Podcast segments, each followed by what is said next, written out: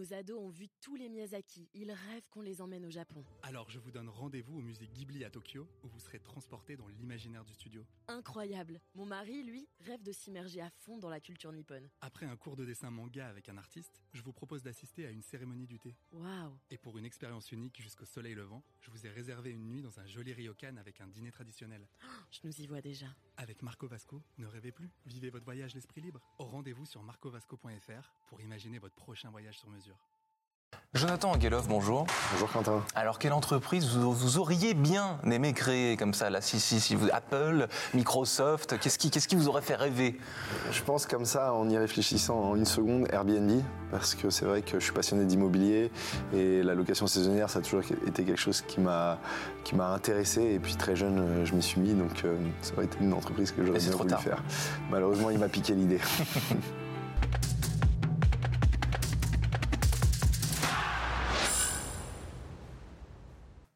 à tous et bienvenue au Talk Décideur du Figaro avec aujourd'hui Jonathan Angelov qui aurait bien aimé créer Airbnb, qui est entrepreneur, mais qui a fondé, néanmoins, qui a cofondé euh, Aircall, une pépite française de la French Tech, une licorne, dit-on, ce qui est pas mal non plus. Euh, première question, est-ce que c'est un animal qui vous est sympathique, la licorne? Est-ce que ça vous, ça vous inspire quelque chose ou alors pas du tout? Vous êtes peut-être même pas posé la question. Peut-être au début d'Aircall, c'était quelque chose d'inspirant. Et c'est vrai que maintenant, euh, on voit que finalement, avec toutes les valorisations et tous les problèmes qu'il y a dans la tech et la crise qui est en train de taper, finalement, la licorne, je pense que c'était un moment d'euphorie euh, que Là, vous tout le monde a apprécié. Vous avez le blues de la licorne. Non, j'ai pas le blues de la licorne, mais on revient sur Terre et on regarde en fait les animaux qui existent maintenant. Et la licorne est un animal qui n'existe pas. Donc je pense que c'est le moment un petit peu de revenir sur Terre. Il faudrait que la French Tech peut-être bannisse la licorne et choisisse un animal effectivement plus euh, moins hors sol en- en- entre guillemets. Peut-être, en tout cas. Euh, vous faites partie des dirigeants néanmoins dont l'activité a été un peu boostée hein, par la crise sanitaire, le travail à distance. Qu'est-ce qu'il en, qu'est-ce qu'il en reste aujourd'hui? Quelles conclusions vous avez tirées vous à titre personnel de cette période un peu étonnante, euh, très étonnante même, et, euh, et votre société quoi? Qu'est-ce qui, qu'est-ce qui a changé fondamentalement à la fois en interne et dans votre euh, business model? Alors cette crise a quand même été très négative pour euh, l'écosystème, pour toutes les entreprises en général. Euh, même si Aircall, on a l'impression qu'on était un outil qui peut-être était résistant à la crise, en effet c'était le cas, mais ça nous a néanmoins quand même fait perdre un petit peu de temps, un trimestre euh, environ sur le chiffre d'affaires qu'on aurait voulu faire en 2020. Mais euh, on a rattrapé sur la fin d'année 2021 euh, ce, temps qui a été un petit peu perdu. Maintenant, ce que ça a fait pour nous, euh, vraiment la crise, c'est que les gens ont pris conscience qu'on était capable de travailler de chez soi, qu'on était aussi capable d'utiliser des outils pour le télétravail ou même des outils finalement qui ne nécessitent pas de présentiel et donc des, des outils qui sont installés sur les ordinateurs. Euh, à la manière d'Aircall.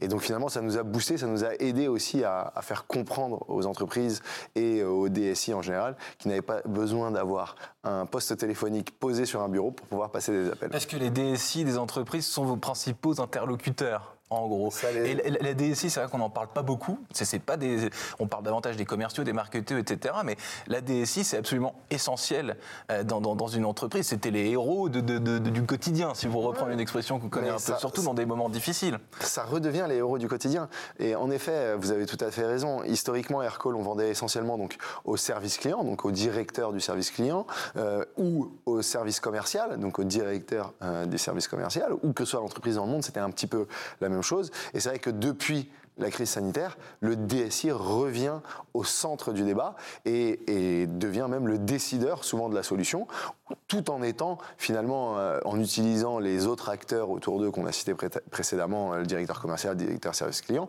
pour comprendre la solution dont l'entreprise a besoin, mais lui se poste en décideur et c'est très bien parce que les entreprises ont besoin maintenant d'avoir une, une DSI solide, notamment avec le télétravail, on en reparle, où tout le monde a son petit logiciel chez soi et son ordinateur et peut faire son travail. Donc il y a, il y a des vrais aspects de sécurité qui sont très importants C'est ce pour que la j'allais vous dire. J'ai lu une étude il y a quelques jours euh, qui décrit en gros que dans certaines boîtes, euh, les, les- les- les salariés soit sont pas au courant des, des- des- des- des normes de sécurité, soit sont, s'en fichent totalement. Comment est-ce qu'on fait aujourd'hui quand on est euh, une DSI d'un grand groupe ou d'une PME ou d'une entreprise plus moyenne euh, pour euh, faire prendre conscience en, vérité? Parce qu'aujourd'hui, toutes les datas avec le télétravail, elles sont volatiles. Elles vont dans l'avion, elles vont dans le bus, elles vont dans des bistrots, elles vont dans tous les, dans tous, tous les tiers-lieux de travail. Comment est-ce qu'on parvient ça, on, on, se tire les cheveux, j'imagine, quand on ah est à la C'est extrêmement compliqué.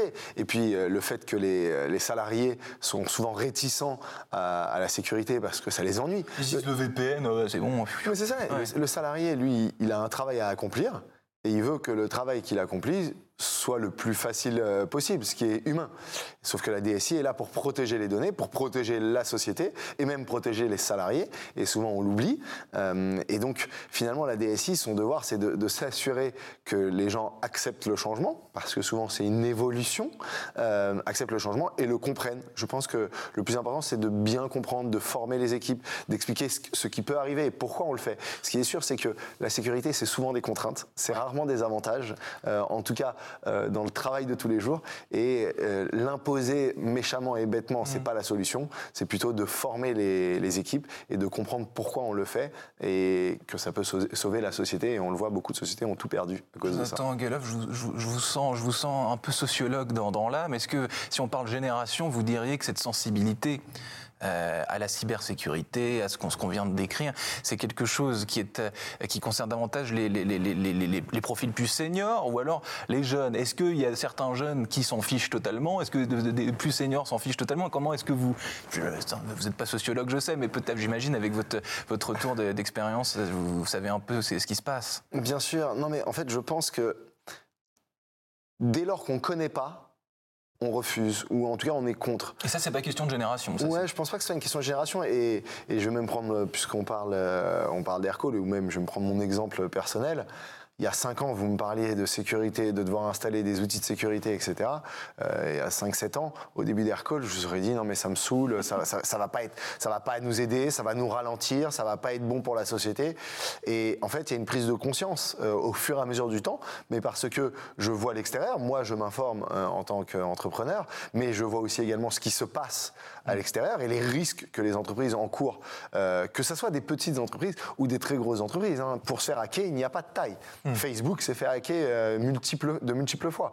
Donc euh, si Facebook se fait hacker, c'est que n'importe quelle société peut se faire hacker en fait. Et donc euh, prendre des mesures de sécurité, c'est très important pour protéger la société, donc l'asset de la société, c'est très important, mais également protéger ses individus, ses clients et l'intégralité de chaînes de valeur qui travaillent avec l'entreprise. Donc aujourd'hui, je ne pense pas que ce soit une histoire de génération, je pense que c'est plutôt une histoire de, formation ou en tout cas de, de, connaissance de ce qui se passe. Et de pédagogie. Exactement évidemment, Jonathan Guéloff, à titre personnel, parce qu'on est là pour parler de vous euh, avant, avant, tout, vous êtes très télétravail, plutôt présentiel. Comment est-ce que vous intimement, personnellement, vous, c'est quelque chose que, que, vous faites, le télétravail, ou alors vous êtes au bureau tous les jours euh Alors moi, personnellement, je suis, je suis quelqu'un de bureau.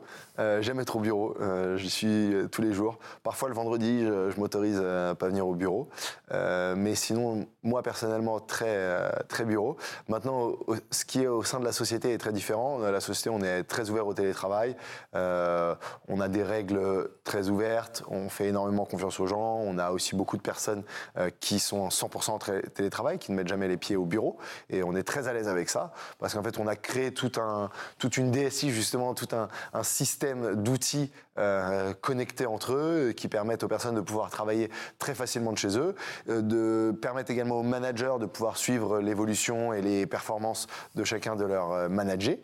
Donc, en fait, on reste assez ouvert à tout ça. Et je pense que s'il y a bien eu quelque chose de bénéfique à cette crise, c'est probablement l'ouverture d'esprit des entreprises euh, à laisser un petit peu le télétravail euh, rentrer dans les sociétés, là où historiquement c'était un petit peu plus difficile. Et puis c'était pareil chez Aircall, le télétravail n'était pas quelque chose qui existait spécialement euh, avant, avant la crise sanitaire. Même dans ce business model-là, c'est-à-dire que vous, par essence, en fait, vous devriez être, ça devrait être dans, dans, les mœurs de, de, la boîte, si je puis dire. Aujourd'hui, on lit des, des offres d'emploi avec des, des, des, candidats qui négocient leur arrivée en disant, moi, je veux full télétravail, je veux faire ce que je veux, etc. C'est hallucinant. Il y, a, il, y a, il y, a, trois ans, ce genre de truc n'existait pas. Ouais, c'est ça. Et nous, nous, historiquement, on était finalement, on parle souvent de start-up, de mm. tech, mais on, était on a toujours été une entreprise. Et une entreprise mais, mais, finalement, une entreprise, ça a toujours été euh, des, des, des, des, personnes au bureau, des salariés au bureau. Euh, et on a toujours été multi-bureaux. Donc euh, très tôt, on a eu un bureau à New York, à Londres, à Berlin. Euh, et donc, on a eu l'habitude de travailler tous ensemble à distance, puisque bah, le bureau de New York est à New York, le bureau de Paris est à Paris. Mmh. Donc assez logiquement, euh, on doit tous interagir. Euh, et donc finalement, l'arrivée du télétravail, l'arrivée du, euh, de la crise sanitaire n'a pour nous pas changé grand-chose parce qu'on avait l'habitude de travailler tous ensemble sans se voir. Donc c'est juste que les gens du bureau de Paris se retrouvaient, ne se voyaient, se voyaient moins du coup. C'est-à-dire que c'était un petit peu comme si le bureau de Paris devenait multisatellite mmh. ou le bureau de New York, pareil. Donc finalement, ça n'a pas été un gros changement en interne, ça a été surtout de, de l'orga RH euh, pour gérer les onboarding des salariés, pour gérer un petit peu comment euh, s'organise la société. Euh, mais finalement, ça a été assez naturel. Et je mmh. pense que c'est une histoire de euh, de génération qui nous a aidé un petit peu à le faire. J'ai pas, j'ai, pas visité votre bureau, Jonathan Engeloff, mais on m'a dit que euh, c'était une vaste pièce en, en, vitre et que tout le monde pouvait vous voir et que vous pouviez voir euh, tout le monde. Qu'est-ce que, qu'est-ce que ça révèle de votre management et qu'est-ce que ça révèle cet espace finalement? Parce que vous l'avez décidé, j'imagine. Ouais, mais alors ça va encore plus loin que ça. en effet, c'est des, c'est des grands open space. Donc personne n'a de bureau, personne, inclus moi. Hmm. Je n'ai pas de bureau fermé. Donc euh, moi je fais mes, appels euh, en plein milieu de tout le monde, tout le monde m'entend, on est très transparent.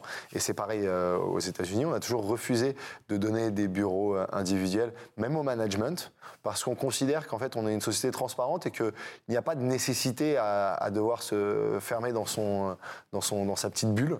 Euh, et ça, c'est un choix personnel. Avec les années, peut-être que ça va évoluer. Et puis, c'est déjà en train d'évoluer parce qu'il y a beaucoup d'appels qui sont confidentiels avec des investisseurs, euh, la direction financière qui a besoin également de, euh, d'un petit peu de confidentialité. Donc, on y arrive en tout cas, mais on reste une entreprise très transparente avec un système hyper visible dans un très joli portrait de vous qui a été publié dans, le Figaro, justement, vous, vous confiez, Jonathan Engeloff, que vous êtes sans cesse hanté par l'idée de, tout perdre.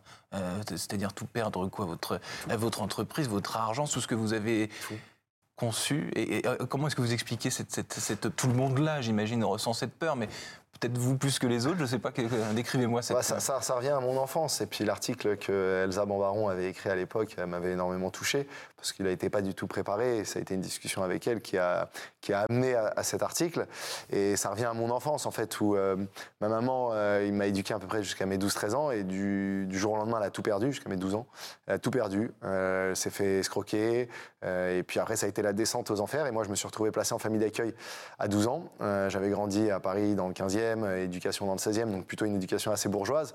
Et du jour au lendemain me retrouver euh, bah, dans une cité HLM, dans une ZEP euh, en banlieue. Euh, et donc ayant tout perdu avec une maman qui n'a plus rien et qui doit louer les chambres, les deux autres chambres qu'elle avait dans l'appartement mmh. à des étudiants ou à des personnes pour pouvoir, elle, subvenir à, des besoins. Donc il y a ce... Il y a, il y a cette impression qu'on peut tout perdre du jour au lendemain en faisant une erreur. Et, c'est vrai, et c'est une vraie réalité, qu'on peut souvent tout perdre. Il suffit d'une bêtise parfois, la mauvaise bêtise. Mmh. Et donc je garde ça euh, au fond de moi. Et alors on dit souvent ça te hante, mais moi ça me hante pas. Ça me donne surtout de la force, euh, ça me donne de la rigueur, ça me pousse à, toujours me dépasser, à toujours donner plus euh, pour éviter de me retrouver dans cette situation. Jonathan Angeloff, entrepreneur prudent, du coup, j'imagine. Bah Merci infiniment d'avoir répondu à mes questions pour le talk décideur du Figaro. Je vous souhaite une excellente fin de journée. Merci, Quentin. Nos ados ont vu tous les Miyazaki. Ils rêvent qu'on les emmène au Japon. Alors je vous donne rendez-vous au musée Ghibli à Tokyo, où vous serez transporté dans l'imaginaire du studio. Incroyable. Mon mari, lui, rêve de s'immerger à fond dans la culture nippone. Après un cours de dessin manga avec un artiste, je vous propose d'assister à une cérémonie du thé. Waouh Et pour une expérience unique jusqu'au soleil levant, je vous ai réservé une nuit dans un joli ryokan avec un dîner traditionnel.